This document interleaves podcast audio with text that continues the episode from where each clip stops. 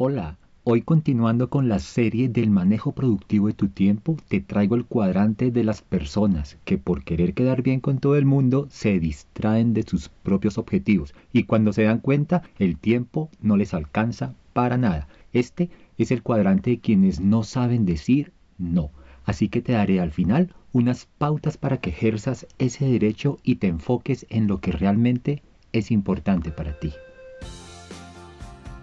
Hola, quiero darte la bienvenida a Pitma Podcast, un espacio creado por Diego Rosero. Diego, como tú, ha tropezado y caído en el camino de la vida, pero siempre ha sacado fuerza para levantarse y continuar. Él será tu copiloto en la transformación de tu vida, hacia el balance y el control. En Pitma Podcast descubrirás que tienes más poder del que crees. Llegó la hora de utilizarlo. Vamos, apunta alto. Recuerda que no hay nada peor que apuntar bajo y acertar. No te arrepentirás. Hey, ¿cómo estás? De todo corazón, quiero que en tu vida todo marche supremamente bien. Y si no, porfa, detente un momento, serénate, regálale unos minutos y piensa.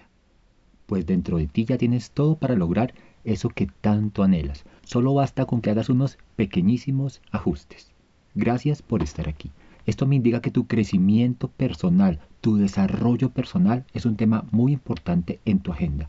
Hoy en este capítulo 37 de Pigma Podcast te voy a hablar del cuadrante de las personas que por andarle resolviendo los problemas a los demás o por no saber decir no, pierden el norte, pierden de vista sus propios objetivos y todo, todo esto te lo voy a decir dentro de una de las mejores y más probadas estrategias de gestión personal, los cuatro cuadrantes de la gestión del tiempo. Hoy vas a ver el cuadrante 3, así que ven, adelante, bienvenidos.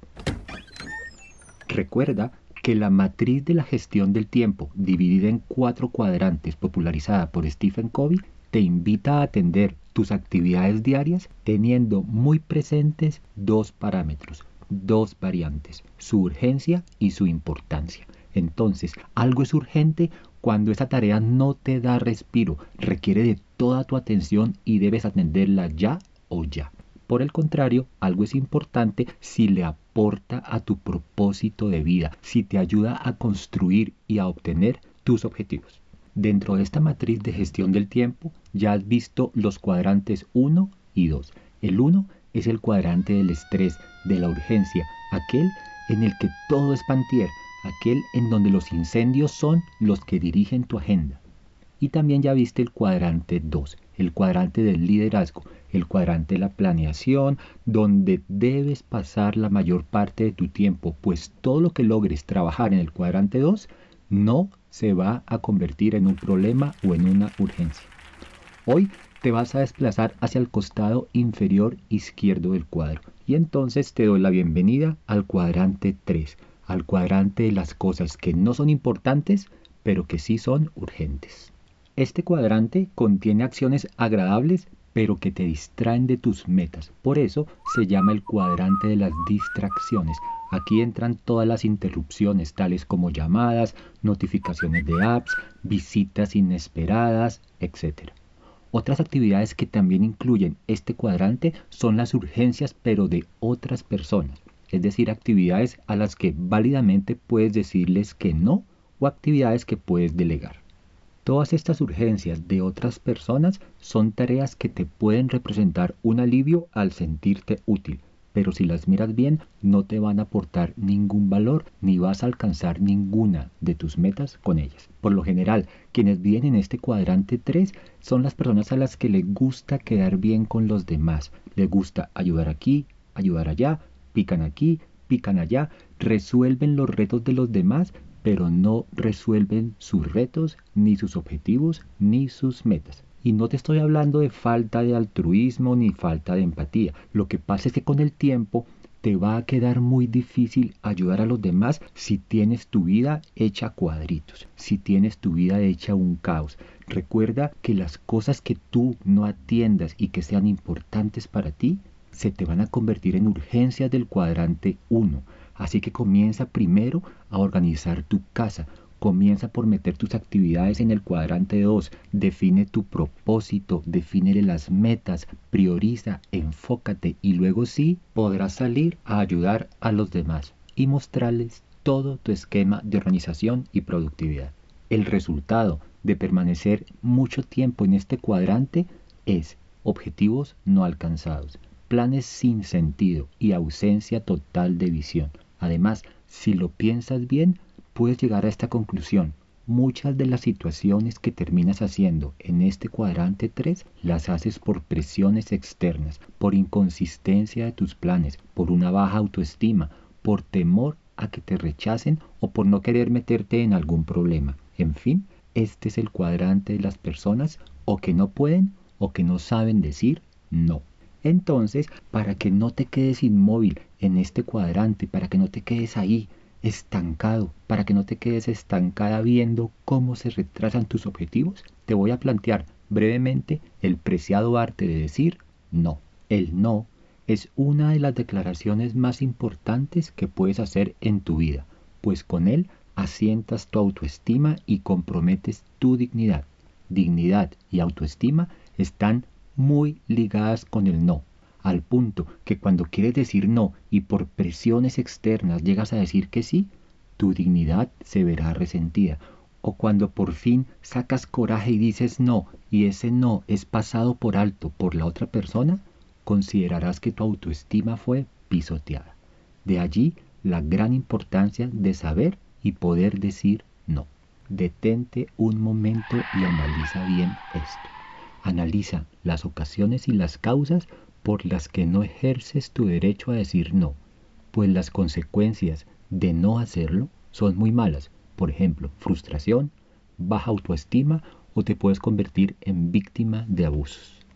Por todo lo que te anoto, te voy a dar unas recomendaciones para que puedas decir no y no mueras en el intento. 1. Ten bien valorada tu estima. Acepta tus propios deseos y tus propias necesidades. Pues así como tú respetas los deseos de los demás, métete en la cabeza que los demás también deben respetar los tuyos. 2. Pon límites para que no abusen de ti. Ojo, no te dejes manipular por frases como si tú me quisieras, harías esto por mí o si fueras mi amiga, me ayudarías con esto. Puedes querer y tener amistades, pero ello no implica que siempre estés a disposición de los demás. Quienes realmente te quieren comprenderán que también tú tienes tus obligaciones, tus intereses y tus sueños personales. Y tres, siempre tómate un tiempo para decidir si te interesa o no una propuesta. Cuando te precipitas te puedes arrepentir luego de no haber dedicado un periodo para reflexionar acerca de la conveniencia o no de embarcarte en ese proceso. Recuerda esto, nunca será una buena opción tomar una decisión de forma apresurada o precipitada. Siempre tienes derecho a detenerte y a reflexionar acerca de lo que vas a decir o a hacer. Como ves, este es un tema muy importante, pues aquí puedes definir o decidir muchas cosas que van a afectar tu futuro. Entonces, para colaborarte con esa etapa de reflexión, con ese espacio meditativo en el que vas a mirar lo que has hecho y lo que vas a hacer, quiero dejarte estas preguntas para que reflexiones profundamente. Papel y lápiz. ¿A qué te hace falta decirle que no en tu vida? ¿Qué no quieres más para ti? ¿Cuántas veces dices sí queriendo decir no?